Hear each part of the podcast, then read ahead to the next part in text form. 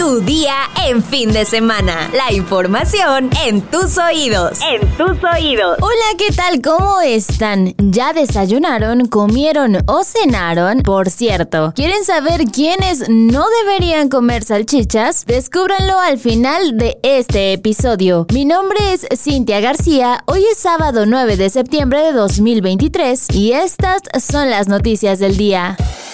Estados.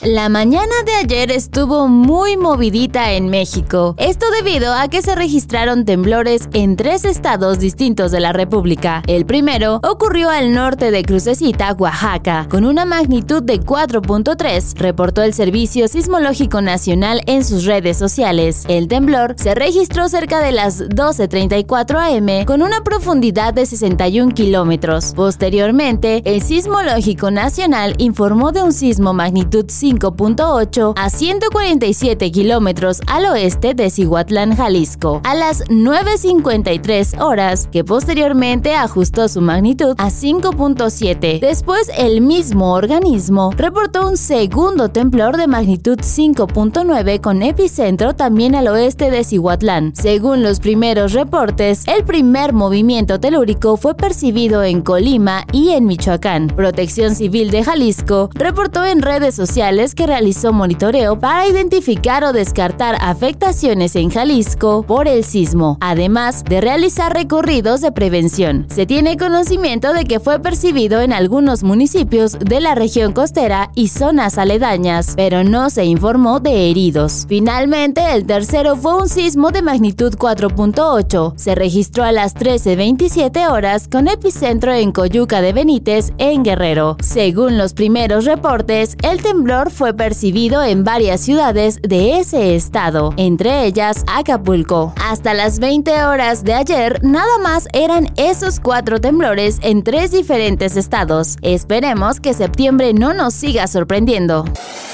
Nación. El presidente Andrés Manuel López Obrador comenzó su primera gira por Sudamérica en Colombia, donde se reunió con su homólogo Gustavo Petro, con quien conversó de las iniciativas de paz que hay en marcha en el país y sobre el cambio de paradigma mundial con las drogas. El mandatario mexicano llegó acompañado de la canciller Alicia Bárcena y el ministro de Defensa Luis Crescencio Sandoval en el centro de eventos Valle del Pacífico en la vecina localidad de Jumbo, al norte de Cali, López Obrador se reunió a puerta cerrada con Petro. Ambos clausurarán hoy la Conferencia Latinoamericana del Caribe de Drogas, donde recibirán las conclusiones de dos días de reuniones técnicas y paneles temáticos sobre la problemática mundial y los nuevos enfoques para renovar la guerra contra las drogas. Metrópoli. Las alcaldías Iztapalapa y Xochimilco dieron a conocer que tendrán ley seca los próximos 15 y 16 de septiembre con motivo de las fiestas patrias, por lo que se suspenderá la venta de bebidas alcohólicas en ambas demarcaciones. En la Gaceta Oficial de este viernes 8 de septiembre, la alcaldía Iztapalapa precisó que la medida aplicará de las 0 a las 24 horas del 15 y 16 de septiembre en los establecimientos mercantiles ubicados dentro del perímetro territorial de la demarcación que operen como vinaterías, tiendas de abarrotes, supermercados con licencia para venta de vinos y licores, tiendas de autoservicio y tiendas departamentales, así como en cualquier otro establecimiento mercantil similar en el que se expendan bebidas alcohólicas de cualquier graduación o que se instalen temporalmente con motivo de las ferias o festividades y tradiciones populares en la vía pública. En el caso de los restaurantes sí estará permitido el consumo de bebidas alcohólicas en copeo con alimentos, no botanas, pero la venta en envase cerrado para consumir fuera de estos establecimientos estará suspendida, mientras que la alcaldía Xochimilco anunció la suspensión de actividades para la venta o expendio de bebidas alcohólicas en todas sus gradaciones, en establecimientos mercantiles, romerías, ferias, kermeses y lugares donde se realicen celebraciones en el marco de las fiestas patrias. La medida se aplicará de igual manera de las 0 a las 23.59 horas del 15 y 16 de septiembre de 2023.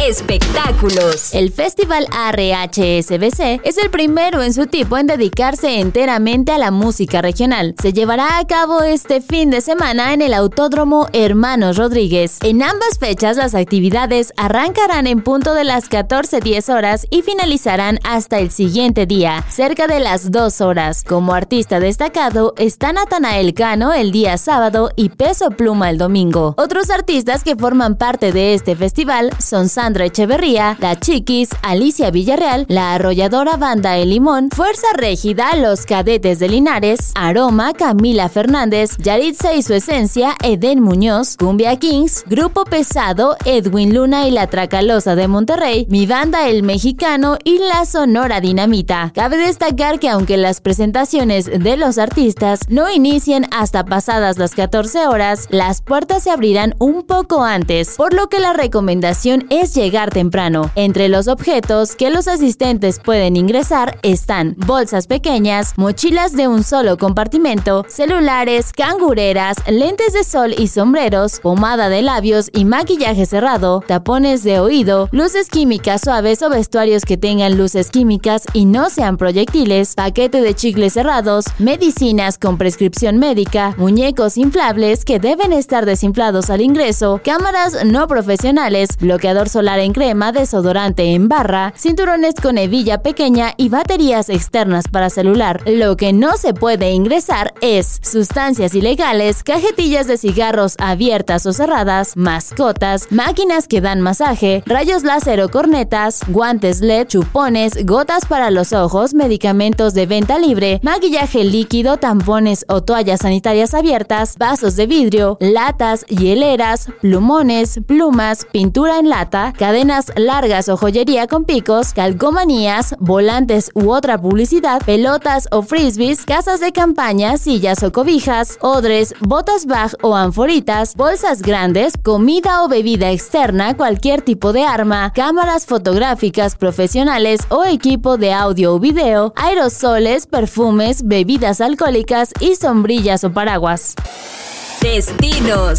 El próximo 28 de octubre se realizará la carrera nocturna por el Día de Muertos de los Looney Tunes. El punto de salida y meta será la Avenida Paseo de la Reforma entre el Ángel de la Independencia y Glorieta Ahuehuete, donde los participantes podrán ir caracterizados o maquillados. Este evento no solo promueve la actividad física, también la inclusión, pues las ramas se dividen en varonil y femenil, las cuales tendrán dos categorías, atleta con discapacidad y o credencial de INAPAM y público en general. Los costos serán dependiendo la fecha en la que te inscribas, pero van desde los 399 a los 699. Este pago incluye número de corredor, playera conmemorativa, promocional, medalla finalista, cronometraje, fotografía en meta, abastecimiento de agua y bebida isotónica en ruta y meta, servicio médico y resultados. ¿Y ustedes se apuntarán? Déjenlo en los comentarios. ¿Quién debe evitar consumir salchichas? De acuerdo con la Organización Mundial de la Salud, las salchichas entran en la clasificación de carne procesada. Por lo tanto, los ingredientes utilizados para su elaboración no siempre son los más saludables. Y esto depende en gran parte por el tipo de salchicha y la marca que la comercialice. Por lo tanto, las personas que padecen diabetes, presión arterial alta, colesterol alto o depresión deben evitarlas. Y ahora sí, vámonos con nuestra sección favorita, los comentarios. Al parecer, a la mayoría le sorprendió el tema del chile chino. Emanuel Arroyo nos dice, esos chinos andan con todo. Sara Magali Rojas nos comenta, no jueguen, hasta el chile puede ser pirata. Barbuvier nos dice, Marcelo sabe que tiene más probabilidad de tener un cargo yendo con la corriente que ir contra. Y no sabía que había chiles chinos. También Mer nos dice, Morena cuna de corruptos y tramposos. Eligieron bien a su representante Sheinbaum, la imagen de la corrupción. Hugo Martínez comenta, yo creo que Ebrard en Movimiento Ciudadano no divide el voto de la oposición, divide más al voto de Morena por sus simpatizantes. Y finalmente Maya AG nos dice, me encanta este podcast y sus notas. Muchas gracias a todos por sus comentarios, valoramos mucho sus palabras y como siempre muchas gracias a Oscar Cañas por su excelente trabajo en la postproducción de este episodio. Ahora sí, ya estás informado, pero sigue todas las redes sociales de El Universal para estar actualizado. Si te gusta este podcast, por fin compártelo y de paso pues pónganle 5 estrellitas y activen las notificaciones. Y mañana sigue informado en tu día en fin de semana con El Universal. Tu día en fin de semana. La información en tus oídos. En tus oídos.